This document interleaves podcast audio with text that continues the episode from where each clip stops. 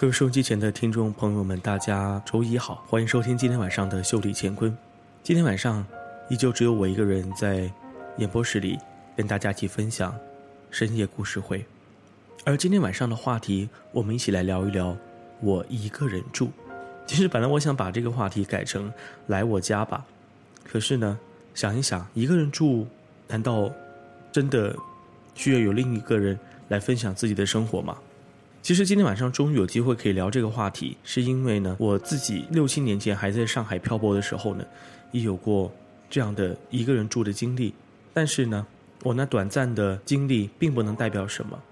反而是这段时间在网上看到有许多的朋友在微博里面转发着招租合租的信息。当然，我相信很多时候其实并不是我们想要跟别人一起分享这个空间，而是因为有许许多多的理由，比如说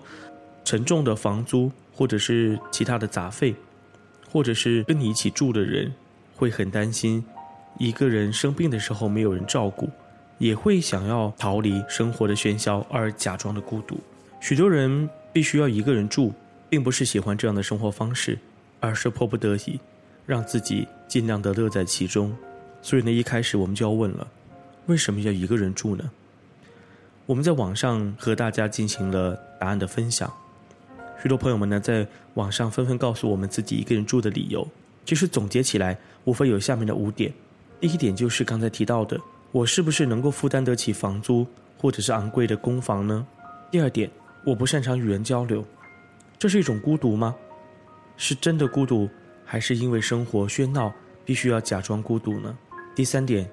也是我的理由吧，因为工作的原因，不得不远离父母。早在我还在上海工作的。那一年，其实想一想，很多大学生在毕业之后，第一件事情就是选择远远的离开父母，到一个远离家乡的地方去工作，仿佛可以开始一番全新的人生，认识新的朋友，认识新的同事，开始自己新的事业。然后呢，每每晚上回到自己的租的房子的时候，就会在想，一个人住的寂寞和当时有与父母共同分享的空间相比起来。哪一个才是自己想要的幸福？我们也许都不是独居爱好者，独居当然也有它的好处。比如说，也有很多朋友在微博里面跟我们进行分享的，因为我可以在晚上的时候想做什么就做什么，有一些自己的小癖好不愿意跟别人分享，可以做自己想做的事情，占有自己的空间与时间。在这个小小的巢穴里面，你就是这个巢穴的主人，想要做什么都与别人无关。而最后一点，竟然也是最令人感到悲伤和忧愁的一点，那是因为找不到与别人一起住的理由。也有人说，我现在的独身、独住，就是为了将来能够找到另一半的时候，可以更好的照顾他的生活，因为我已经可以把自己照顾得很好了。当然，也有人说我就是因为找不到和别人一起相住、相处的理由啊，所以我为什么要与别人一起合住呢？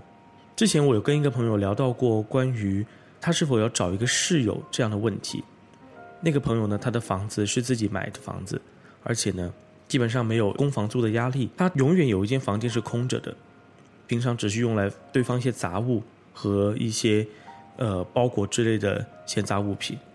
然后有一天，他老妈来到家里的时候，竟然就问起他说：“你要不要干脆想找一个室友来跟你一起合租这个房间呢？”在他老妈离开之后呢，也进入了一个沉思：究竟一个人生活会不会比两个人生活要更有乐趣，还是两个人的生活会比一个人的生活过起来更加的有滋有味呢？在下班的时候，能有人跟自己一起分享生活的乐趣和故事；在早上起床的时候，能够有人跟自己一起共同离开家门，一起去上班。当然，这些都是。我们在电视里和故事里看来的美好的生活愿景，可是真正跟别人一起住的时候，又会遇到怎样的困难呢？这位朋友后面就没有再把这个问题当成是一个烦恼，因为毕竟自己住，久而久之也习惯了，慢慢的这些问题就只是变成了过眼云烟的烦恼罢了。在我刚刚开始自己一个人住的时候呢，那时候有一本书非常的红，这本书在现在看来呢，很多人可能会觉得里面的故事。有一点作，但是这些小清新的故事内容，有的时候我们能够在里面看见自己的影子。那本书就叫做《一个人住第五年》，它是日本漫画家高木直子的手绘作品，也是他第一部和大家分享自己生活的手绘作品。当然，在之后呢，这本书就不断的出现了他的衍生品，比如说一个人上东京，一个人泡澡，一个人做一件事等等，这些关于一个人的孤独生活的纪录片。在网上呢，如果你在百度里面搜索这本书，你会发现很多朋友在阅读了这本书之后，跟大家一起分享了自己的故事。所以呢，我们今天也来跟大家一起来看一看，在人人网上我找到的这一篇读书的评论。一个人住第五年的分享是来自一个朋友的故事，故事的内容非常的小清新，甚至有的时候听起来让我们觉得，难道我的生活是这样的影子吗？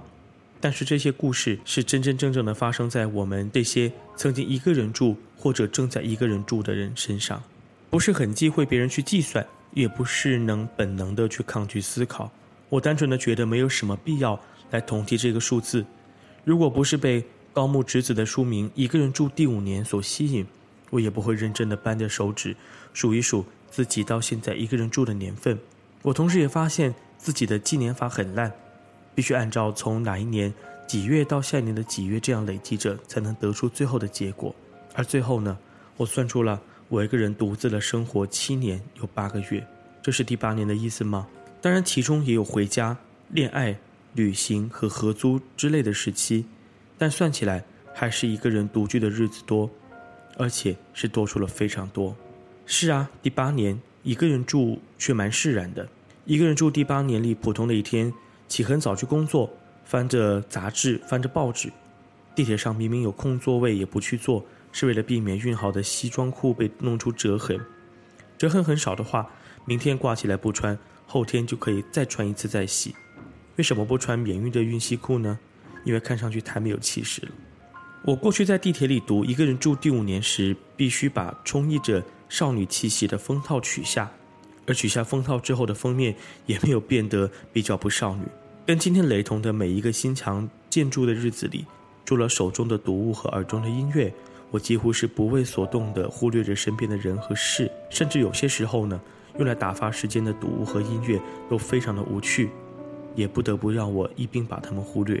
一个人过的时间久了，难免会变得孤僻，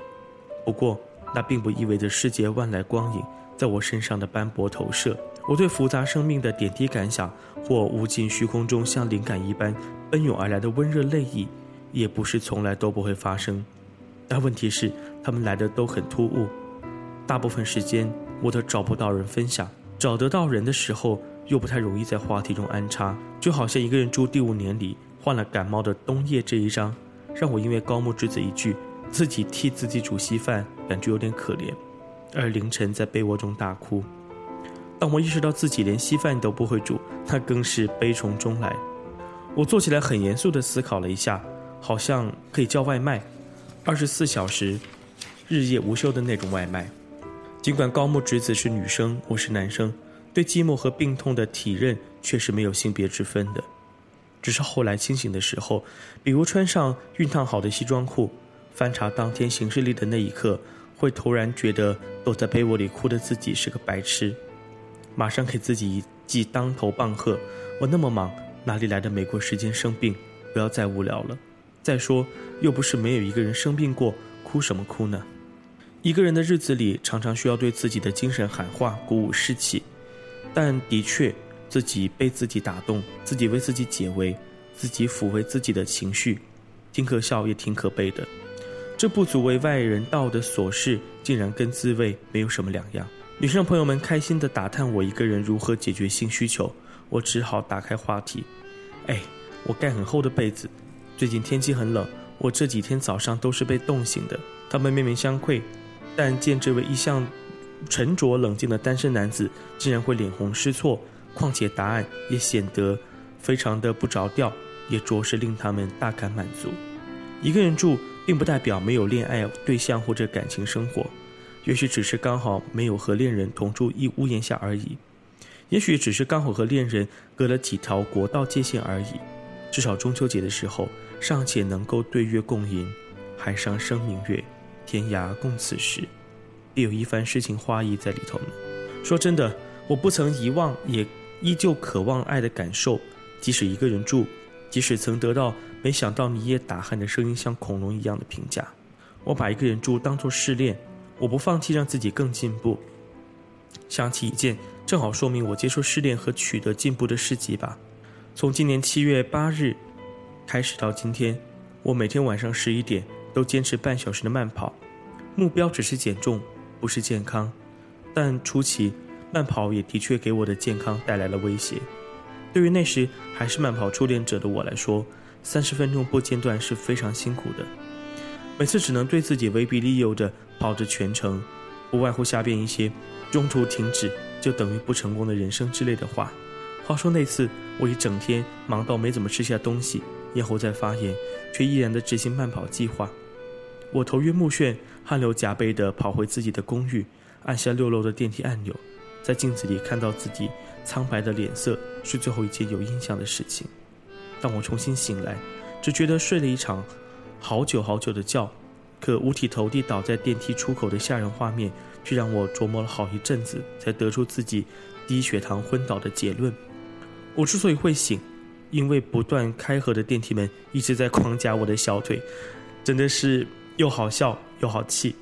那真是我生平第一次的昏倒。踉踉跄跄的回到房间，徐浩平在电视上叽里呱啦的讲着神秘的生物，我默念着我要看我要看。却一身臭汗的倒在床上睡着了。讲给朋友们听的时候，他们说：“你才是真正的神秘生物吧？”朋友们，拜托独居的我量力而为，不要再发生这么令人担心的事情。我夸耀着五公斤的减重，完全不顾朋友们的疑问。一个人住八年已经够惨了，为什么还要把自己弄得骨瘦如柴呢？一个人住，我想也是有自己的坚持的。其实，在念完这篇故事的时候，我。被其中的一段话打动了，里面提到的，我又何尝不是希望能够跟喜欢的人住在同一屋檐下呢？尽管我们可能只是相隔了几条国道线，这让我想起了我跟华哥前段时间在聊的一个事情。华哥最近在吉隆坡买了房子，而他的新家可以在两千一六年的时候就可以入住了。那个时候呢，他就跟我说，他想要一个安定的生活。不想要再这么漂泊，不想再寻找着那些莫名的浪漫和刺激，只希望可以找到一个与自己共同生活的对象。在跟他聊完这个话题之后，我就陷入了沉思。我在想，究竟有怎样的方式能够达到对应的生活需求呢？我何尝不是多么想把自己的家门钥匙交到他手中，对他说：“希望将来有一天，你可以。”随意自如地进出这个国度，来到这座城市里面，打开那扇你熟悉的门，找到你熟悉的位子和柜子，把牙刷、行李通通放好，在那一刻，就把这里当做是你自己的家。其实这个想法听起来其实有一点幼稚的浪漫。为什么这么说呢？最现实的答案无非在于，谁知道未来几年之后会发生什么？为什么还要像现在这样子？过着十六七岁年轻人的恋爱生活，可能也是因为我之前一直都没有怎么谈恋爱的关系吧。所以呢，跟喜欢的人一起来分享自己的生活，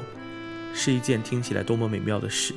和自己喜欢的人同住一个屋檐下，当然有许多事情是需要一起去分担和共同承诺的，比如说像打扫卫生的节奏，像处理账单的节奏，等等这些。都是需要两个人共同的磨合和一起坚持。在前半部分里面呢，我们大家大家一起分享了高木直子的一本关于一个人住的故事书的内容，也听了一些朋友的想法和看法。那在下半节一首歌曲之后呢，我们一起来看一看一个人住的时候会遇到困扰的前八名问题和关于爱的决定，我们是否真的要住在一起等等这些更加让你。对一个人住进入沉思的话题吧。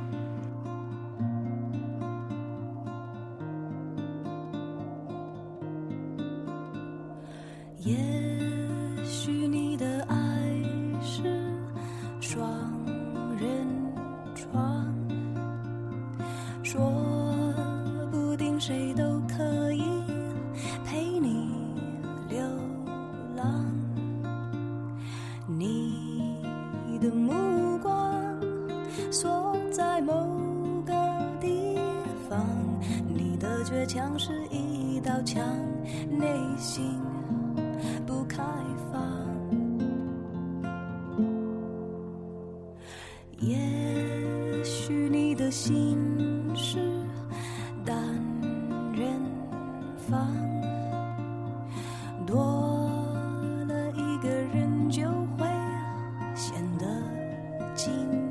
张。想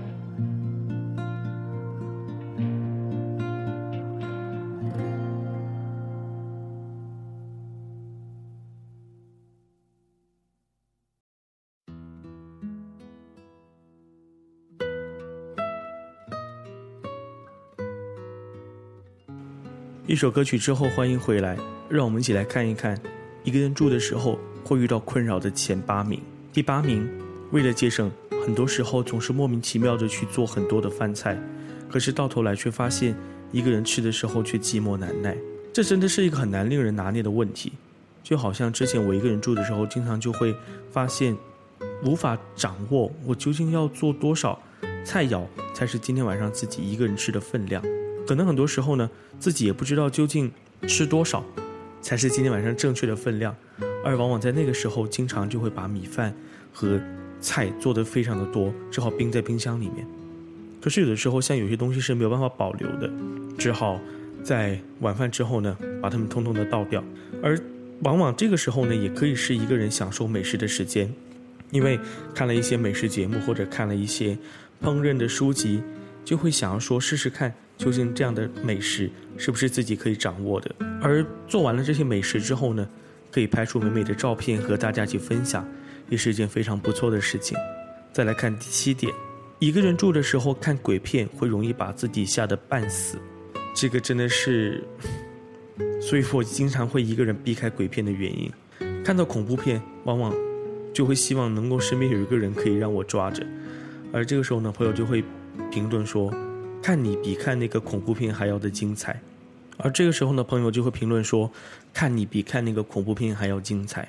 而缓解这一切的办法，就比如说有的时候可能会看着看着电视，突然间就跳出了一个令人惊悚的环节，比如说像以前看康熙。今天会突然间插入一些灵异的剧情，虽然说可能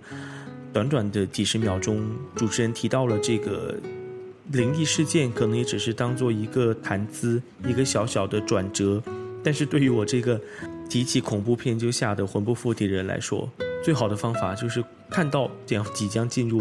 灵异话题的时候，马上跳过这一部分，或者是把电视机转台，或者是静音，等到结束之后再转回来，因为。你永远不知道一个人睡的时候，晚上突然间冰箱启动的声音，水槽里滴水的声音，是多么的令人惊悚和恐惧。特别是晚上一个人上厕所的时候，刷牙照着镜子，就会想着，万一后面突然冒出个什么人不人鬼不鬼的东西，估计会被自己吓得半死吧。再来看下一条，一个人住的时候，房租水电总是那么的无力，因为总是会有很多莫名其妙的开支。嗯。相信很多人一个人住的时候就会有这样的感慨：为什么我这个月的房租又这么快到了要交的时候呀？为什么我一个人住的时候总有这么这么多的奇奇怪怪的费用要我一个人负担呀？这个就是一个人住的关于经济的压力。而下一点，东西在不知不觉的时候变得越来越多，这个也是许多人自己一个人住的时候的困扰，就好像自己住的房子。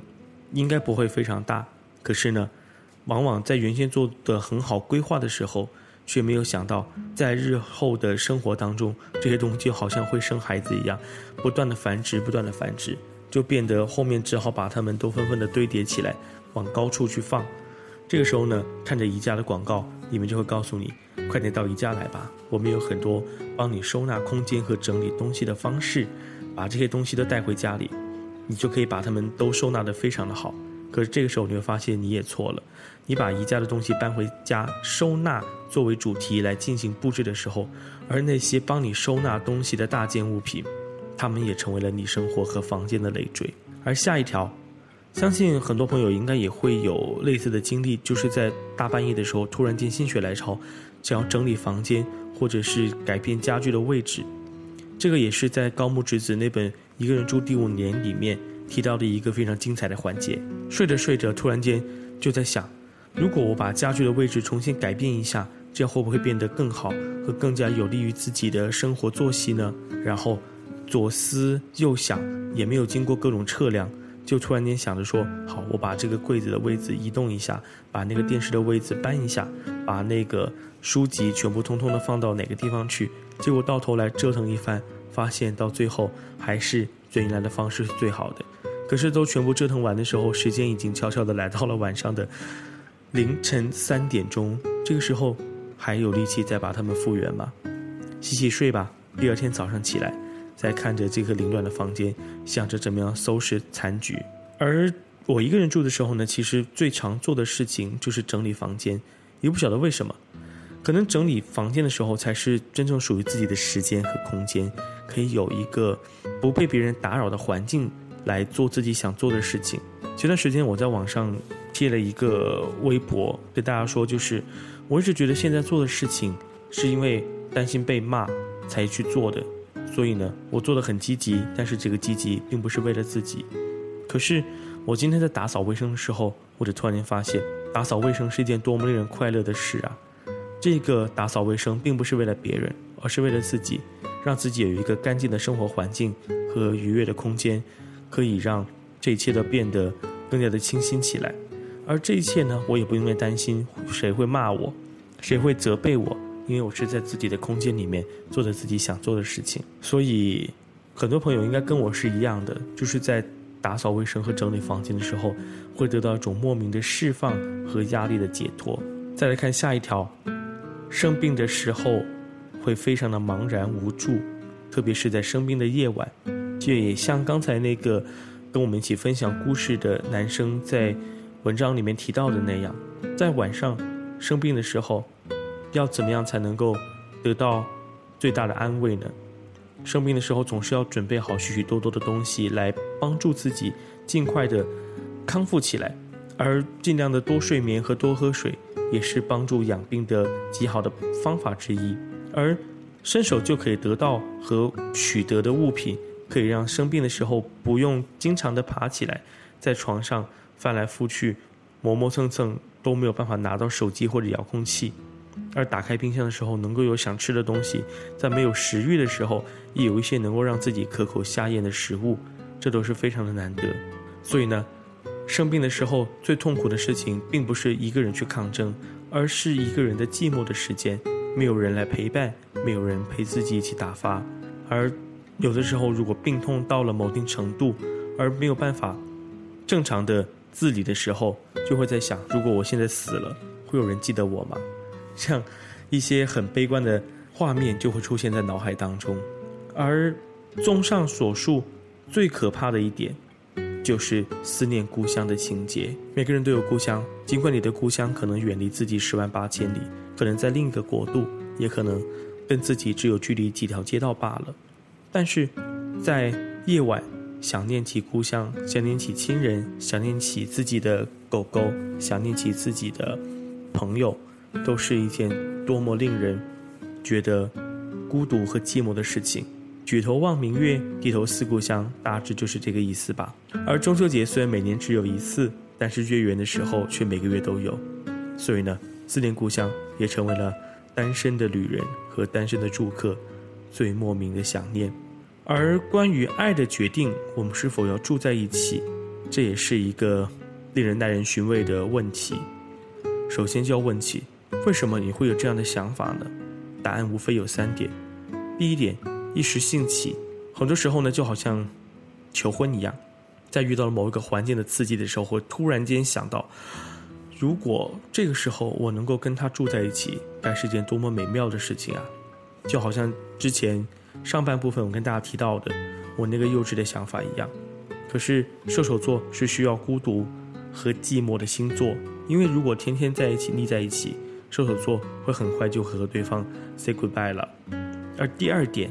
就是谈恋爱了，很有可能在遇到第一点一时兴起的时候，你并没有谈恋爱，只是遇到了一个场景、一个问候、一个环境、一首歌、一个笑容，你就觉得自己已经跟对方这辈子都要生生世世的在一起。而第二点才是你真真正正谈恋爱的时候，在想着，恋爱难道不就是应该要住在一起吗？两个人共同的承担账单，共同的。睡在一张床上，共同的使用一间浴室，共同的拥有彼此的时间和空间，而这个时候，甚至不是想要谈到婚姻，而完完全全只是因为想要跟对方一起生活，这也是一种想要跟别人一起分享自己人生的一种方式，所以自然想要住在一起的想法出现也就不奇怪了。而第三点，有点寂寞，就是因为我们为了摆脱寂寞。而要想要跟别人住在一起，当然，这个住在一起的对象并不一定是自己的爱人，或者是自己的伴侣，有可能他只是你的好朋友。你希望跟他住在一起的时候，可以让生活变得更有乐趣，变得不再那么寂寞。虽然账单也不需要一起承担，但是各施其责、各尽其责的生活，也可以让自己摆脱寂寞，得到了更好的方式和解脱的办法。可是住在一起是否会有烦恼呢？当然会有啊，就好像之前我们提到的那些为什么要一个人住的时候，大家所提到的那样，有一个人住的理由，就会有住在一起的烦恼。而住在一起的烦恼，第一件事情就是我们要分享彼此的空间。房间当然不会很大，可能每个人都会有自己作息的习惯和作息的规律，这个时候呢，一起分享彼此的空间就有显得非常的重要。它并不像是当年我们在上课的时候，念小学的时候会画三八界这样的一种空间的划分，因为毕竟生活在一个屋檐底下，空间是你们共有的，而不同的生活方式和生活作息会让空间变得冲突起来。最明显的一点就是享用卫生间的时候，往往另一个人也在使用着它。这个时候怎么办呢？而第二点，对方的作息，如果对方的工作和生活习惯和你正好是相反的，那你就要在跟他一起同住的之前，想清楚自己能不能够处理得了这样的冲突。有可能你刚刚下班的时候，对方才刚出门工作，也有可能你每天回到家已经熟睡的时候，对方才刚刚回来。这个就是一种很明显的冲突和作息的时间不规律所导致的问题，也有可能对方一直习惯晚睡，每天两三点才开始进入睡眠的状态，而你每天十点钟就已经想要开始睡美容觉、做面膜了，这个也是一个作息的困扰。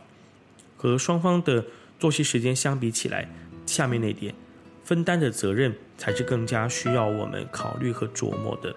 房租自然会被分解成两部分，两个人来共同的承担，而另外一部分就是你们的一些责任，比如说洗碗、倒垃圾，还有去做两个人为这个空间共同做的事情，比如说交物业费、交水电费、交网费等等等等。当然，现在有支付宝很方便，不用像以前一样再跑到银行跑邮局去做这些事儿。但是呢，两个人要有自己的分担的责任。这次该轮到谁去做这件事情，或者说两个人有一张值日生的分配表，让规则来让两个人的生活变得更加的有规律和有分担。来看最后一点，两个人住在一起的烦恼，还有就是不同的爱好。这个早在我们很早很早之前的节目里面就跟大家提到了。不同的爱好会导致生活空间的不同的压缩，也让生活的方式和生活的规律受到影响。动静结合的两个人生活在一起，往往听起来是令人美觉得美妙的，因为毕竟是互补的生活嘛。可是呢，在往往遇到这样问题的时候，另外一半是没有办法忍受的。一个喜欢安静的人和一个喜欢吵闹的人，一个喜欢聚会的人和一个喜欢独处的人，一个喜欢外出，一个喜欢在家里的人。怎么样才能够找到生活的共同点和平衡点呢？就好像一个喜欢大吃和一个想要减肥的人，一个喜欢运动，另外一个只会宅在家里的人，要找到共同点和让对方接受的点，也是一个需要挑战和需要彼此包容和彼此接受的一个过程。那在刚才跟大家聊到了这么多关于一个人住的乐趣和两个人住的烦恼。相信大家对于一个人住应该也有自己的看法和想法了。而对于我自己来说，一个人住其实是一个让自己变得更加静默的方式和方法。因为每天已经面对着形形色色的客户和形形色色的人群，想要逃离，想要获得一个人的自由和自在，所以拥有空间，自己的空间才是一个让人觉得非常期待的事情。而获得这些的方法就是把房子给买了。虽然说，可能对于我自己来说是一个非常大的负担和压力，可是呢，能够有一个期望和让自己变得更加努力和更加拼搏的方向，难道不是一个很好的方式吗？那在今天节目的最后呢，我们把祝福送给居瑶，希望他的病呢可以早一点好起来，可以在下周的节目里面听到他的声音。而在下一周呢，呃，我就要和华哥飞往。台北，在同志游行的时候呢，给大家带来更多现场的故事和现场的趣事，也希望你们在下下周的时候不要错过来自台北的报道。那今天节目就是这样喽，也非常感谢你们在晚上跟我一起分享今天晚上的深夜故事会，一个人住的痛并快乐着，也希望你能够在一个人生活的时候找到更多自己的乐趣和生活下去的决心和努力。因为生活不单只有工作和爱情，还有你属于自己的时间。那今天晚上的节目就是这样，欢迎你们下周继续收听，晚安喽。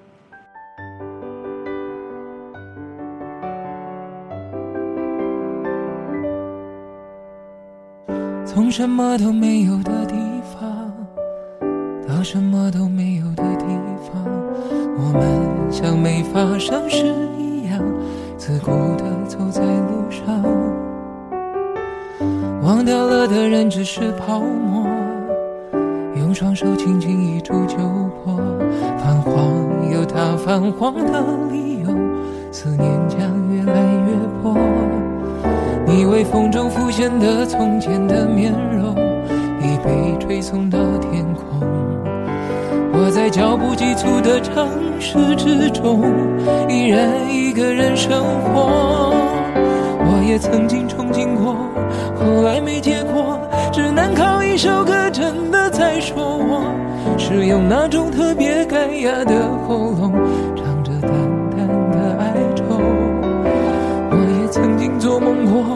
后来更寂寞，我们能留下的其实都没有。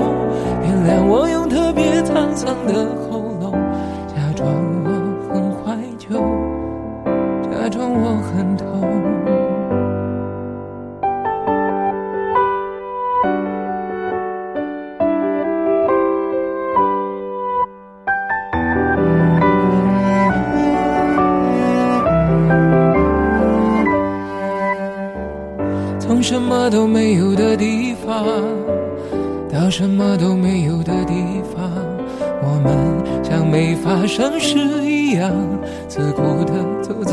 上。忘掉了的人只是泡沫，用双手轻轻一触就破。泛黄有它泛黄的理由，思念将越来越薄。你微风中浮现的从前的面容，已被吹送到天空。我在脚步急促的城市之中，依然一个人生活。